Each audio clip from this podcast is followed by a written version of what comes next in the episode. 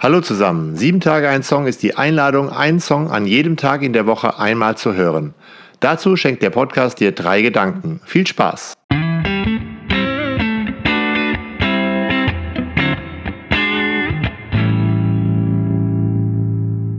Sieben Tage ein Song, Folge 124, Madonna mit Vogue.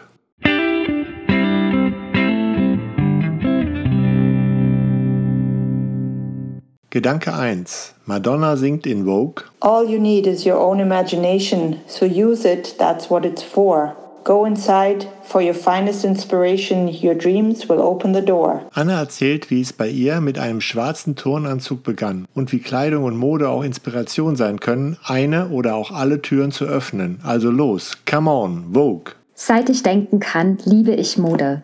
Das war bei mir schon als ganz kleines Mädchen so. Ich sah aus wie ein Junge, ich trug die Klamotten meiner Brüder auf. Das war nicht schlecht, aber tief in mir schlug mein kleines Herz für Glitzerblusen und pinke Leuchtarmreifen und Schweißbänder, wie Madonna sie trug, die ich damals für die schönste Frau der Welt hielt. Es waren halt die 80er.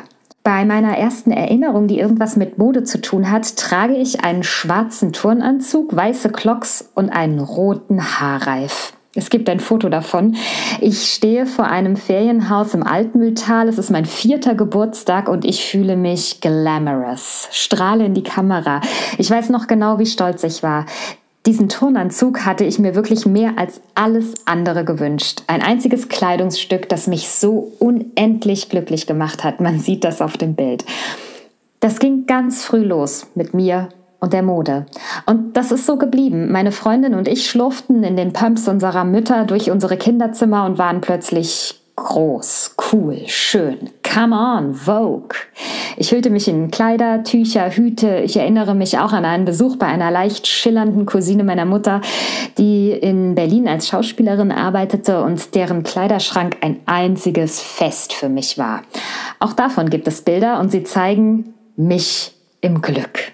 In den 90ern wurde es erst grell, dann bauchfrei. Alicia Silverstone in den Videos von Aerosmith war das erklärte Ideal, später dann The One and Only, The Queen of Cool, Kate Moss. Immer mit einer Marlboro Light zwischen den Fingern und diesem unerreichten Mix aus nachlässig und genau on point. Come on, Vogue. Madonnas Song ist ein bisschen der Soundtrack für meine ersten Fashion-Erinnerungen. Wir haben den Song damals in einem Schulmusical eingebaut und defilierten über den Laufsteg in unserer Aula. Mens sana in corpore sano stand über der Tür meines humanistischen Gymnasiums. Dazu dröhnte Madonna aus den Boxen. Es war unglaublich albern und unglaublich schön und es gibt seither keinen Song, der diesen Prickel, den Mode mir über den Rücken schickt, besser ausdrücken kann als diese hausige Hommage an die goldene Ära Hollywoods, die Madonna besingt. Greta Garbo, and Monroe, Dietrich and DiMaggio, Marlon Brando, Jimmy Dean on the cover of a magazine, Grace Kelly, Harlow, Jean, Picture of a Beauty Queen, Jean Kelly, Fred Astaire, Ginger Rogers, Dance on Air, Come On, Vogue.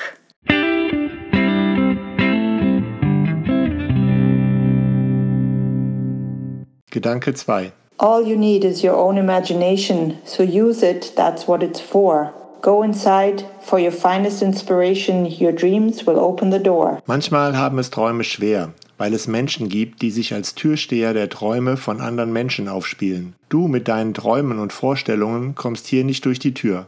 Ich finde, Mode, Musik und Kunst sind da richtige Mutquellen. Am Beispiel von Madonna sieht man es. Halt an deinen Vorstellungen fest. Lass dich nicht verbiegen. You're a superstar. Yes, that's what you are. You know it. Dann wurde ich Theologiestudentin und mein Modefimmel und ich fielen in eine tiefe Krise. Da saß ich im Wintersemester 98 in Leipzig im Hebräischkurs mit blauem Cremelidschatten und in irgendwas aus PVC und fühlte mich daneben. Completely over the top. Unpassend. Um mich rum nur Menschen, die aussahen, als würden sie zu einer Südpol-Expedition aufbrechen. Und ich habe mich in meinem lästerlichen Hirn manchmal gefragt, warum sie nicht noch die Spikes unter ihre Outdoor-Sohlen geschnallt hatten auf dem langen und abenteuerreichen Weg zur theologischen Fakultät. Das war natürlich gemein. Heute weiß ich, dass nichts in der Mode so sehr zählt wie Toleranz. Jede und jeder nach seiner Fasson. Aber damals wurde mir so hart gespiegelt, dass ich hier so wie ich aussah einfach nicht hingehörte. Manche sagten es mir auch right into my face. Und ich fiel wirklich in eine Krise, denn das, was ich nach außen hin zeigte, das war doch einfach ich. Meine Art, mich zu kleiden, meine Weise, mich zu stylen, verstand ich immer auch als Ausdruck meiner Persönlichkeit, als textile Chiffre für die Musik, die ich hörte, die Kunst, die mich interessierte, die Szene, zu der ich gerne gehörte. Und ja auch für meine Sexualität, die ich nicht hinter weitgeschnittenen Erdtönen aus Filz verstecken wollte, sondern selbstbewusst und selbstbestimmt lebte aber das nahm offensichtlich nicht jeder positiv auf. Ich will die ganzen blöden Sprüche, die ich in meinem Studium und auch in meinen ersten beruflichen Jahren gehört habe, gar nicht wiederholen. Aber ein Gespräch ist mir wirklich als Verletzung im Gedächtnis geblieben. Ich hatte das Vikariat gerade hinter mich gebracht und bereitete mich auf die Ordination vor. Und dazu gehörte auch ein Gespräch mit dem Bischof. Das verlief zuerst einigermaßen gut, freundlich, respektvoll, aber zum Ende des Gesprächs sagte er dies hier. Ich will Ihnen noch eines sagen. Wie Sie hier auftreten, wie Sie hier zur Tür reingekommen sind, das ist ja schon alles ganz wow. Klammer auf, das hat er wirklich gesagt. Und dann hat er aufgezählt, was ihm da alles aufgefallen war. Der Rock, die hohen Schuhe, die blonden Haare. Ich versank derweil in meinem Stuhl, Klammer zu. Und dann sagte er, aber Sie müssen schon wissen, dass so ein Auftritt nicht angemessen ist, dass der bei manchen Menschen mehr Türen zuschließt als auf. Also denken Sie mal drüber nach. Und dann schüttelte er mir die Hand und zeigte mir die Tür. Das war die gravierendste Message, die ich in Bezug auf Mode und Pfarrerin sein, Mode und Theologie so direkt gesagt bekam.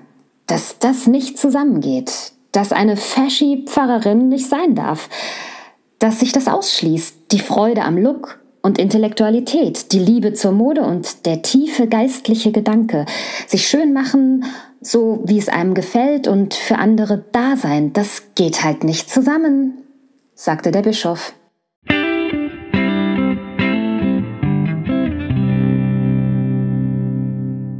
Gedanke 3. Ich hoffe, viele haben sich über Gedanke 2 geärgert. Jetzt kommt aber auch schon so etwas wie ein Happy End. Und es braucht ganz viele Menschen wie Anne, dass diese blöden Sprüche aufhören. Daher singen wir alle mit Madonna. You're a superstar. Yes, that's what you are. You know it. Heute weiß ich, das ist Bullshit. Sexistisches, patriarchales Dominanzgebaren. Denn die Geschichte von Mode und Theologie ist eine uralte, bloß haben eben nur Männer sie geschrieben und gerne zu genau dem Zweck, Frauen in ihrer gefährlichen Sexiness einzuordnen und in ihre Schranken zu weisen. Robert Covolo hat über die Geschichte von Mode und Theologie ein total tolles Buch geschrieben, die Fashion Theology. Es gibt nämlich eine lange gegenseitige Auslegungsgeschichte von Mode und Theologie und die ersten Kommentatoren, die die Mode ernst genommen haben, waren Theologen. Der antike christliche Schriftsteller Tertullian etwa hat eine Abhandlung über Frauenkleidung geschrieben. Da steht allerdings drin, dass Frauen den Schöpfer tadeln, wenn sie sich schön machen, indem sie ihre Add-ons wie Schmuck oder eben Farbe, Make-up und so weiter vom Teufel nehmen. Er schreibt, alles, was geboren wird, ist das Werk Gottes und alles, was da drauf geschmiert wird, ist das Werk des Teufels.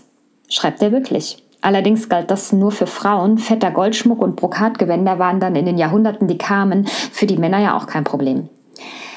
Wie krass sich optische Leisetreterei und Zurückhaltung auch und gerade im Protestantismus gehalten haben und immer noch als stille Tugend gelten, habe ich ja am eigenen Leib dann erlebt.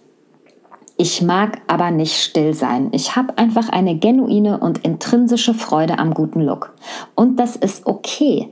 Es war ein Weg, bis ich das akzeptieren konnte. Und meine Fashion ist auch nicht mehr ganz so fast wie früher. Aber immer noch gilt für mich, ein gutes Outfit kickstartet meinen Tag. Und wenn ich eine Woche lang dieselbe Jeans mit irgendeinem Pulli trage, ist mein Akku tief entladen. Mode ist für mich einfach ein Ausdruck von Vitalität, von ganz ehrlicher Freude über die Schönheiten des Lebens. Und das Leben ist hart genug. Madonna singt davon. Look around. Everywhere you turn is heartache. It's everywhere that you go. You try everything you can to escape the pain of life that you know.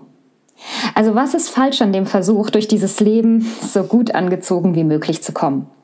Und ich danke Gott dafür, dass er Menschen mit Kreativität beschenkt, sich so unglaubliche Entwürfe auszudenken, die ich mir niemals leisten kann, aber die ich mir in Fashion-Shows auf YouTube anschaue. Mode ist nicht gottlos, im Gegenteil. Jedes Selfie von mir, das ich mag, ist ein Dank an meine Schöpferin. Und jedes Kleid, in dem ich mir gefalle, lobt meinen Gott, der mich wunderbar gemacht hat. Auch wenn blasse und krumme Beine drunter rausschauen, es geht nicht um Perfektion. Es geht um dieses mich wirklich beglückende Gefühl, mich in etwas zu hüllen, das mir einfach gefällt. Deswegen danke Gott für die Mode. Einfach mal so. Das hast du wirklich gut gemacht.